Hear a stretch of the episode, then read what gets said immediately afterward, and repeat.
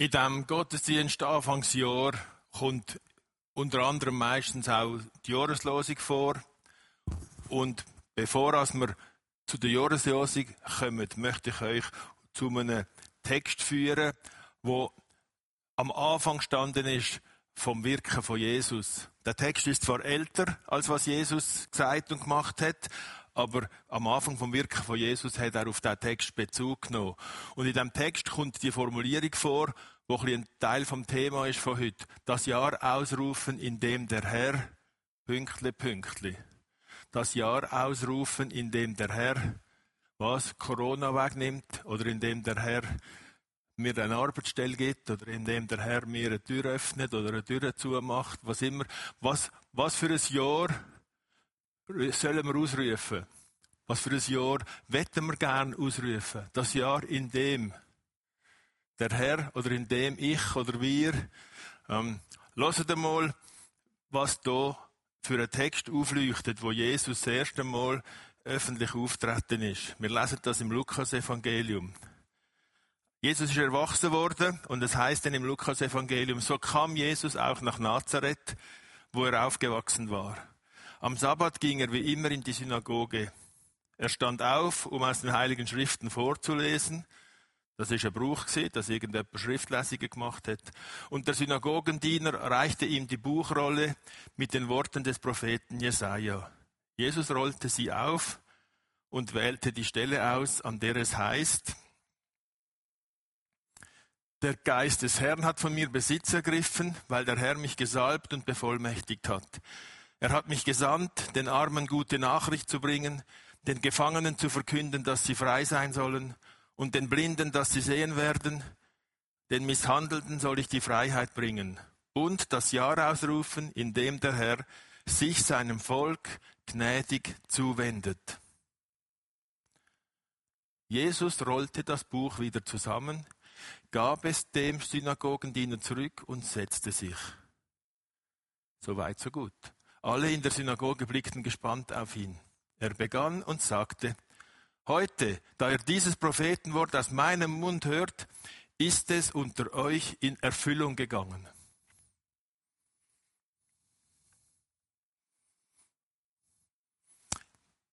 Das ist doch ein, ein steiler Start fürs erste Mal für Stehen. He? Einer, den man kennt, der hier aufgewachsen ist. Und jetzt nimmt er die Schriftrolle, wählt Jesaja 61, so ist es heute nummeriert, und sagt, ich lese euch da vor, was der Jesaja verheißen hat. So weit, so gut. Und wenn er abhockt, bevor er absitzt, nein, er sitzt ab und dann sagt er eine, das ist heute vor euch in Erfüllung gegangen, was da steht. Ich möchte euch zurücknehmen zum dem Prophetenwort. Was ist dort im Jesaja in dieser Schriftrolle gestanden? Im Jesaja 61 steht eben der Teil, wo Jesus zitiert hat. Der Geist des Herrn hat von mir Besitz ergriffen, denn der Herr hat mich gesalbt und dadurch bevollmächtigt, den Armen gute Nachricht zu bringen. Im Jesaja ist das ganz klare Bezug auf den Auftrag vom Prophet. Jesaja 61 ist Generationen nach dem ersten Jesaja. Also das ist sicher später, das ist nach dem im Exil oder nach dem Exil wahrscheinlich schon, dort, wo sie schon wieder zurück sind in Jerusalem, aber alles noch ein bisschen in Trümmer liegt und alles noch ein bisschen zerstört ist.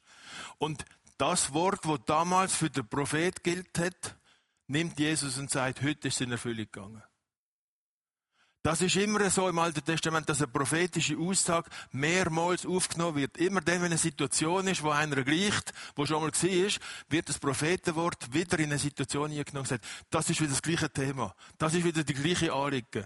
Und darum ist das ganz normal, aber es ist schon ein bisschen herausfordernd, dass einer ansteht und sagt, heute ist das in Erfüllung gegangen. Das ist nur eine Vorläufersituation mit dem Jesaja. Und dann sagt Jesus mit diesen Worten, und das hat, als er es vorgelesen hat, haben ja das die Leute noch nicht gewusst, dass er am Schluss sagt, äh, das ist mit mir in Erfüllung gegangen. Aber jetzt wir, die es lesen, hören das.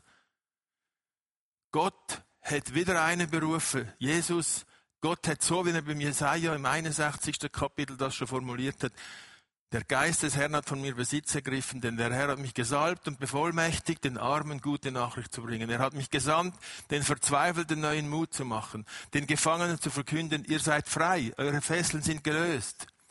Er hat mich gesandt, um das Jahr auszurufen, in dem der Herr sich seinem Volk gnädig zuwendet, um den Tag anzusagen, an dem unser Gott mit unseren Feinden abrechnen wird. Der Satz hat ja Jesus nicht zitiert am Schluss, nur die erste Hälfte. Aber es ist klar gewesen, jetzt, wir sind verbannt worden, wir sind verschleppt worden nach Babylon, wir müssen in der fremde Part 100 Jahre leben und jetzt geht es zurück nach Jerusalem und jetzt ist alles eigentlich zerstört und wir sind entmutigt und enttäuscht und sollten hier aufbauen. Woher kommt die Kraft? Woher soll die Energie kommen, wenn das nicht einfach aufhört, wenn das einfach immer weitergeht? Wir haben mal gemeint im Februar letztes Jahr, im Sommer ist dann das Gröbste vorbei. Wer weiß, was im April ist das Jahr? Das, wir wissen nicht, wie lange es geht. Und die Ermüdung lässt die Leute ausbrechen oder abbrechen oder unterbrechen. Die Ermüdung, die aus einer gesellschaftlichen Situation kommt, legt Leute lahm oder stellt sie zumindest ein bisschen auf langsam. Und damals ist sie, wenn kommt denn Gott wieder und tut die Ungerechtigkeit wieder aufheben? Wenn tut er unsere finden, die uns so demütigt haben, eigentlich jetzt einmal zur Rechenschaft ziehen und mit ihnen abrechnen. Es muss doch mal einen Wechsel geben, dass man jemand anderen gönnt und jemand anderen verliert. Das ist die Vorstellung von dort.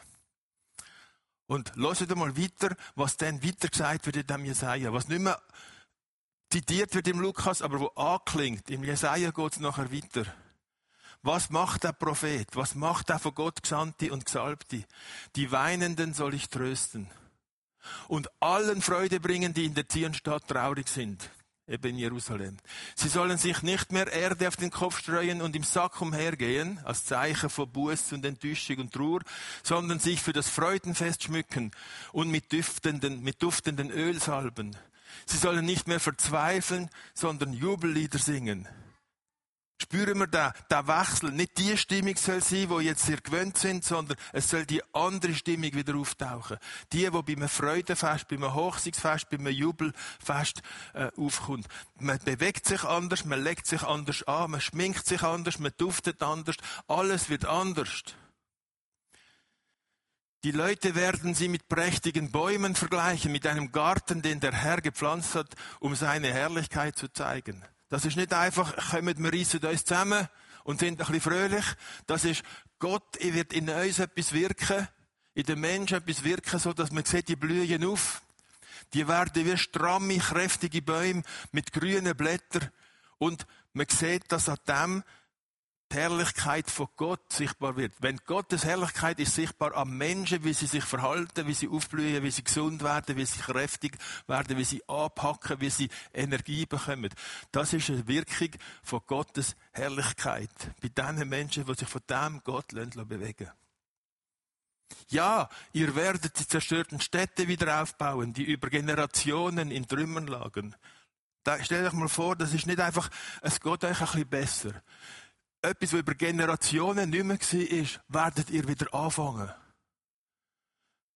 Etwas können wir uns das vorstellen, dass es uns auch bewegen könnte, so ein Prophetenwort, dass wir könnten sagen, ja, etwas, was über Generationen nicht mehr war, ist zum Beispiel, dass Menschen freiwillig und gern zu einer christlichen Versammlung kommen und dass Jugendliche packt werden von dieser Botschaft. Etwas, was über Generationen nicht so einfach war.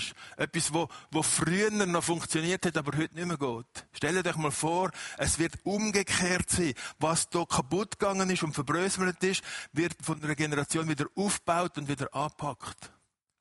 Fremde werden euch die Arbeit abnehmen, Ausländer werden eure Herden weiden, euer Land bestellen und eure Weinberge pflegen. Das ist keine Unterdrückung von Ausländern, sondern das ist das Zeichen von, es werden sogar Arbeiterkräfte zu euch kommen, weil ihr so eine blühende Situation habt. Ihr werdet Priester des Herrn sein und man wird euch Diener unseres Gottes nennen. Der Reichtum der Völker wird euch zur Verfügung stehen, alles wird euch gehören. Anstelle doppelter Schande und Schmach, die eure Feinde euch zugefügt haben, werdet ihr von diesem Land einen doppelten Anteil bekommen und eure Freude wird kein Ende haben. Der Jesaja, der, der, aus dem 61. Kapitel beschreibt hier eine völlig andere Mentalität, eine andere Atmosphäre, als was jetzt ist. Denn der Herr sagt, und das ist die Begründung, warum das wird sehen, nicht einfach so speuzen die Hände und steigern das Bruttosozialprodukt, nein, denn der Herr sagt, ich liebe Gerechtigkeit und hasse gemeinen Raub. Ich halte meinem Volk die Treue und belohne es für seine Leiden. Ich schließe mit ihm einen unauflöslichen Bund und sage ihm für alle Zeiten meinen Schutz zu. Ihre Nachkommen werden bei allen Völkern bekannt und geachtet sein. Alle, die sie sehen, werden erkennen, sie sind das Volk, das ich gesegnet habe. Am Volk, das mit Gott lebt, wird man sehen, was es ist, wenn Gott segnet. Und im Alten Testament ist Sagen immer mit Frieden, Glück, Wohlstand, Reichtum und gutes Ergehen verbunden gewesen. Im Neuen Testament wird der Sagen nicht mehr Reichtum knüpft, sondern an Reichtum, dass man in der Verbindung mit Gott leben kann, dass Gott immer bei uns ist. Der John Wesley hat am Schluss von seinem Leben gesagt, das Beste von allem ist, dass Gott mit uns ist. Gott ist nicht am Beobachten, ob er soll mit uns sein, ob wir gut genug sind, dass er mit uns ist. Gott ist immer mit uns. Und das ist der besondere Sagen, wo wir haben, wenn wir uns in die Verbindung mit Gott einlösen. Gott hat Welle, sich uns zuwenden. Und alle, die die Hand ausstrecken und auftun zu dem Sagen, können dieser Zuwendung von Gott gewiss sein. Und dann fliegt dort das Danklied, äh, schließt dort das Danklied an im Jesaja-Text. Und das ist interessant, weil im Lukas 4 kommt nachher nicht das Danklied von der Gemeinde, nachdem Jesus geredet hat, sondern die Auseinandersetzung, ob Jesus überhaupt das kann sagen. Im Lukas gibt es noch einen Krach und Spannungen und Konflikt. Dort ist ein anders die Auswirkung vom gleichen Text, wie hier beim Jesaja. Im Jesaja ist der Dank von der Gemeinde ausdrückt. Wir freuen uns und jubeln über den Herrn, unseren Gott. Er umgibt uns mit seiner Hilfe wie mit einem Kleid, hüllt uns in einen Schutz wie in einen Mantel. Und er merkt, das sind immer im Alten Testament die Doppelaussagen. Es ist immer das eine und das Gleiche nochmal gesagt, ein bisschen anders. Dass er umgibt uns mit seiner Hilfe wie mit einem Kleid. Und das Zweite ist, und wie mit einem Mantel. Und man vermutet, dass das aufgrund von Lesungen im Gottesdienst war, dass immer der erste Satz vorne gesagt worden ist und der zweite Satz mit ein bisschen anderen Wort von der Gemeinde als Antwort. So, dass man wie das Gleiche nochmal ein bisschen anders hört. Wir sind fröhlich wie ein Bräutigam, der seinen Turban umbindet unsere Bräutigämmer tun keine Turban umbinden, aber äh, vielleicht kennt das ist in anderen Kulturen so, den Kopfschmuck aufsetzen. Wie eine Braut, die ihren Hochzeitsschmuck anlegt, wieder die Doppelbewegung. Denn wie aus dem Boden die Saat keimt und wächst, so lässt der Herr, der mächtige Gott, unser Glück wachsen und mehrt unseren Ruhm bei allen Völkern. Der Text hat Jesus ausgelesen, wo er dran war bei der Schriftlesung. Wäre ja spannend, wenn wir bei Schriftlesung auch so Traditionen hätten, wo irgendjemand wird aufgefordert und dann darf noch das Buch geben. Also heute liest es aus den Psalmen, heute liest es aus dem Matthäus und dann kennt er das so gut, dass der kann aufmachen und sagen, okay, ich lese euch das Kapitel oder den Text. Hä? So, so, das Wort soll nochmal aufleuchten, wo da kommt. Und Jesus hat das mit einer Jesaja-Rolle gemacht. Und dann sagt er ganz schnell, nachdem er das gelesen hat, das ist nicht einfach jetzt für euch, dass ihr es wieder einmal gehört habt. Das ist nicht noch eine Einleitung, bevor Predigt kommt. Nein, hört, jetzt ist das heute in Erfüllung gegangen. Jetzt, wenn ihr es von mir gehört, ich bin wieder so eine prophetische Stimme. Und die Leute haben ja noch nicht gewusst damals, was alles mit Jesus noch passiert und was er wird machen. Das war erst der Start. Gewesen. Und die prophetische Stimme hat Jesus wieder aufleuchten lassen und hat gesagt, schaut, das ist unter euch in Erfüllung gegangen. Etwas ganz Interessantes also. Da hat es eine Jesaja-Schriftrolle gegeben. Da hat es einen Prophet gegeben, der Jesaja. Da hat es Nachfolgegenerationen gegeben, der Tradition vom Jesaja, wo vor dem Exil, nach dem Exil, in der noch hoffnungslosen Situation in Jerusalem, zwar schon zurückgekommen, aber noch ohne Energie. Dort ist immer noch in der Tradition vom Jesaja geredet worden. Und das ist aufgeschrieben worden in der Jesaja-Rolle. Und die Rolle haben sie rausgenommen aus dem Schrank und haben sie vorgelesen in der Synagoge, weil die Worte haben mehrmals in der Geschichte wieder aufleuchten, was Gott eigentlich für eine Haltung hat. Die Jesaja-Schriftrolle ist bei uns in ein Buch hineingerotet. Wenn wir eine Bibel in die Hand nehmen, haben wir 66 so Rollen. Und wir drucken die aber als Buch und jetzt nehmen wir das Jesaja-Buch hineinführen. Und dann kommt Jesus und liest das vor und der Lukas berichtet von dem im Lukas-Evangelium. Und dann passiert Folgendes. Aus der Schrift wird der Herzenshaltung. Und das soll das Bild da hinten deutlich machen. Jetzt ist der Tannenbaum noch ein bisschen davor, zum Teil für die Leute. Aber da rechts hat es oben im Ecken eine Bibel, wo zwei Blätter in eine Herzform gehen. Aus der Schrift soll nicht nur einfach eine erstaunliche Erkenntnis erwachsen, die einem Morgen lang ein bisschen bewegt, bis der Nachmittag wieder kommt. Aus der Schrift soll eine Herzenshaltung erwachen, wo so stark ist, dass jetzt auf dem Bild nachher unten im Handy, wo da vor dran liegt, sogar das Herz sich spiegelt. Also, eine Herzenshaltung, die sich im Alltag, in unserem, sagen wir mal, Handy-Alltag, soll spiegeln. Das Hintergrundbild soll uns die nächsten sechs Sonntage bewegen und sagen, okay, aus der Schrift soll eine Herzenshaltung wachsen, die sich im Alltag spiegelt. Und vielleicht kann es sein, dass ihr in der nächsten Woche, wenn ihr mal aufs Handy schaut, auch daran erinnert werdet, dass auf dem Handy nicht nur eure Apps und nicht nur eure Mails und eure WhatsApp und eure SMS kommen und eure To-Dos und eure Fotos, sondern dass vielleicht in dem allem inne, wo da drin ist, die Herzenshaltung kann aufleuchten, wo, wo Gott in der Schrift verankert hat und wo aus der Schrift heraus immer wieder gewonnen werden kann. Das ist ja der Witz von der Übung, dass wir nicht einfach die Schrift kennen, sondern dass die Schrift, wo wir kennen, in unserem Herz Wurzeln schlägt, sodass wir ein Reservoir haben, wo wir anzapfen können. Ohne das Reservoir in unserem Herz sind wir von den Umständen abhängig, werden wir von außen gesteuert und nicht von innen genährt. Und an diesem Beispiel von Jesaja noch nebenbei gesehen, dass wie Jesus die Schrift ernst nimmt, aber nicht wörtlich. Den Spruch haben wir schon ein paar Mal gehabt. Wir nehmen die Bibel nicht wörtlich, wir nehmen sie ernst. Das ist viel tiefer gehend, als wenn man nur einen Buchstaben sagt, so steht so ist es. Natürlich gibt es Situationen, wo man sagt, was da steht, hat auch einen tieferen Zusammenhang und das kann man auch ernst nehmen. Man muss nicht sagen, ernst nehmen ist das Gegenteil von dem, was da steht. Aber nur mit Buchstaben nehmen ist sicher nicht ernst nehmen, weil da geht man auch falsch. Keiner von uns nimmt die Bibel mit den Buchstaben ernst, wenn es heisst, äh, der Judas hat sich das Leben genommen und dann am Schluss heisst irgendwo in der Bibel, geht hin und tut also. Und dann sagt er, das habe ich heute gehört, also ich will mir ausleben. Das ist nicht, das ist ein Buchstabe, den man nehmen kann, aber das steht nicht im Sinn von dem, was tiefer geht. Der Geist ist anders und schaut, im Jesaja-Text hat Jesus schon, und der Lukas hat das so aufgenommen, wir können das nicht unterscheiden, ob das Jesus anders gesagt hat oder ob der Lukas das mit Jesus ein bisschen verbunden hat. So genau haben wir die Geschichte nicht überliefert. Aber der Text im Jesaja heißt, den Armen gute Nachricht bringen, den Verzweifelten neuen Mut machen, den Gefangenen verkünden, dass sie frei sollen sein. Das ist die Aussage wörtlich im Jesaja. Und jetzt passiert Folgendes den verzweifelten Mut machen, das passt nicht ganz genau in die Situation vom Lukas. Sie sind nicht verzweifelt, wie damals in Jerusalem, wo sie in den Trümmer gehockt sind. Also lässt er die Ziele weg und fügt aber bei den Gefangenen, von dort her kommen sie. Sie sind Gefangene gewesen oder in der Fremde lebende von, von in Babylon nicht unter Fesseln. Aber er sagt, der Gefangenen Freiheit verkünden und der Blinden, dass sie sehen können und der Misshandelten, dass sie Freiheit bekommen. Er tut Gefangenen, blind und misshandelt verstärken. Und sagt, das ist die Not, die die Menschen heute haben. Sie kommen aus einer Misshandlung, sie kommen aus einer, aus einer Gefangenheit, sie kommen, sie sehen nicht mehr, was Gott ist. Ein bisschen ist das für uns alle jetzt auch mit Corona. Wir sind ein bisschen beschränkt auf den Blickwinkel. Wo man rankommt, reden wir zuerst über Corona. Oder wenn nicht zuerst, mindestens eine halbe Stunde später. Wir sind ein bisschen Gefangene von diesem Thema. Wir sind ein bisschen blind für alle anderen Sachen, die noch funktionieren oder möglich sind.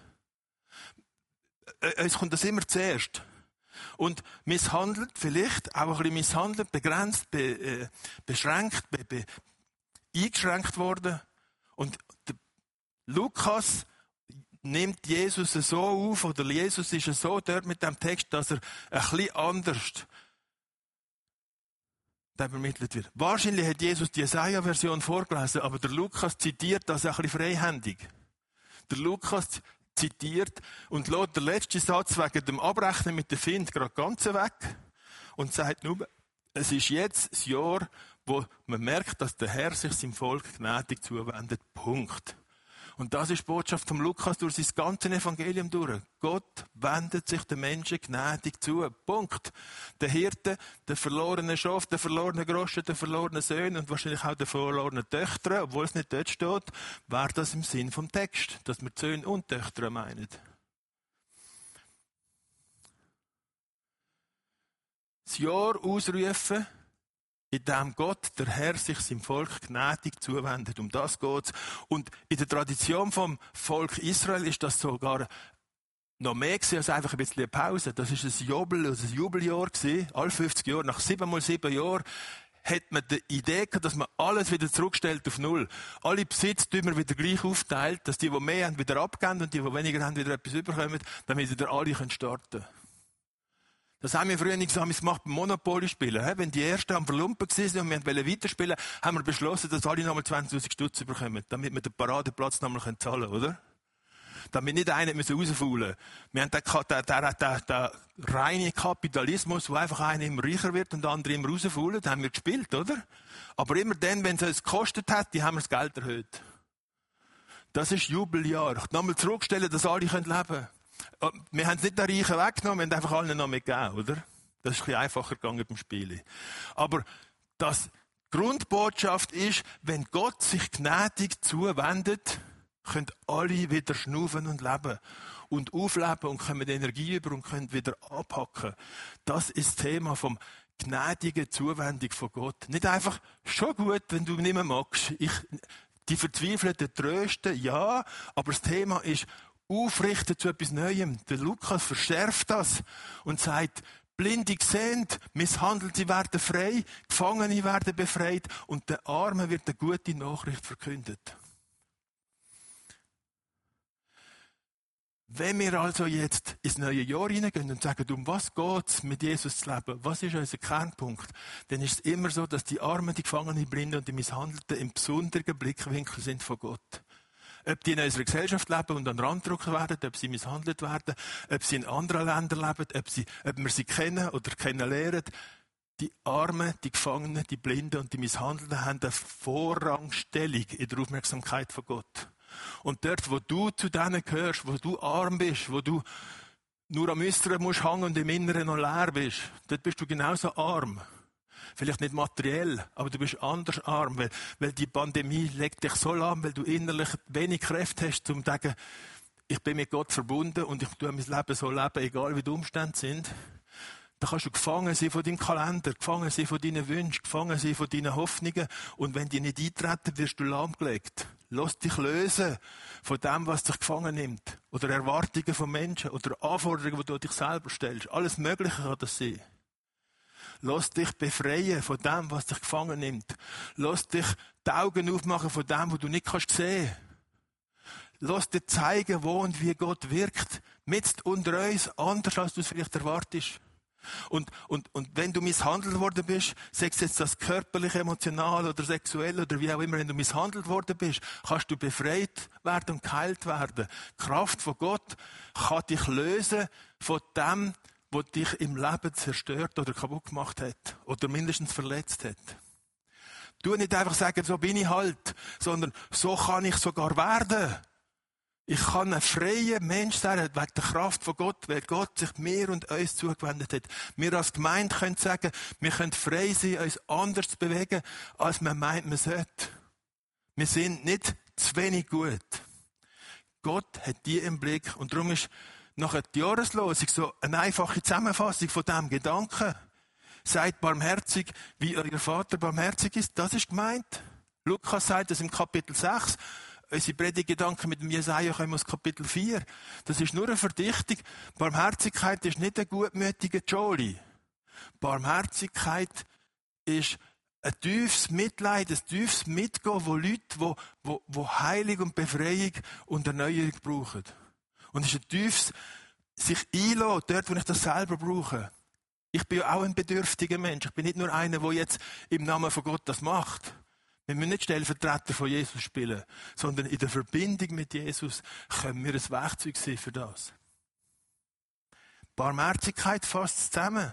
Und wir werden genügend Gelegenheiten haben im nächsten Jahr, bei verschiedensten Themen herauszufinden, wie ist die Haltung jetzt, wenn sie barmherzig ist gegenüber diesen Menschen. Lassen wir uns daran erinnern, wenn es um so Themen geht. Und eigentlich sind das wunderbare Worte in das, was wir als Gemeinde sagen, das ist uns das Wichtigste. Wir wollen Menschen inspirieren, dass sie mit Jesus leben. Dass sie nicht einfach von Jesus etwas hören oder ab und zu das interessant finden, sondern sie in einer Verbindung mit dem Jesus Christus leben. Und das wird dazu führen, dass mehr Himmel auf Erde sichtbar wird, wo immer wir sind. Einzeln oder miteinander. Der Himmel ist in Jesus auf unerwartet intensive Art auf die Erde gekommen. Wir müssen uns nicht Gedanken machen, in den Himmel zu kommen. Der Himmel ist auf die Erde gekommen. Und wer sich dem Himmel öffnet, in dieser undurchsichtigen Welt, ist im Himmel und wird nicht mehr getrennt werden von Gott und wird in der Verbindung mit Gott bleiben. Himmel auf Erde ist der Anfang von der Verbindung mit Gott. Und die wird nicht aufgelöst. Gott hat sich der Menschheit zugewendet. Er will sie in seine Verbindung holen. Wir machen das, indem wir Kontakt knüpfen zu Menschen, Gemeinschaftsziele finden und auch miteinander Gemeinschaft finden, dass wir Jesus nachfolgen und üben. Und das endet, dass wir uns mit Hingabe in die Lebensweise mit Jesus bewegen. Dass wir eine Berufung leben, eine Hingabe leben, dass wir nicht einfach ab und zu, wenn ich gerade ein bisschen Zeit habe, wieder ein bisschen an Jesus denke. Das wäre erst der Anfang. Aber es ist ein Anfang. Und ein Anfang ist immer wichtig. Aber es soll bis zur Hingabe führen. Das Jahr aus nimmt dem der Herr sich seinem Volk gnädig zuwendet. Das machen wir mit all diesen Sachen, die wir hier beschreiben. Vom Kontaktknüpfen bis zur Hingabe leben. Und wo du und wie du die Hingabe lebst, soll Gott in deinem Herz bewegen. Und uns miteinander zusammenführen, dort, wo wir es miteinander sollen machen.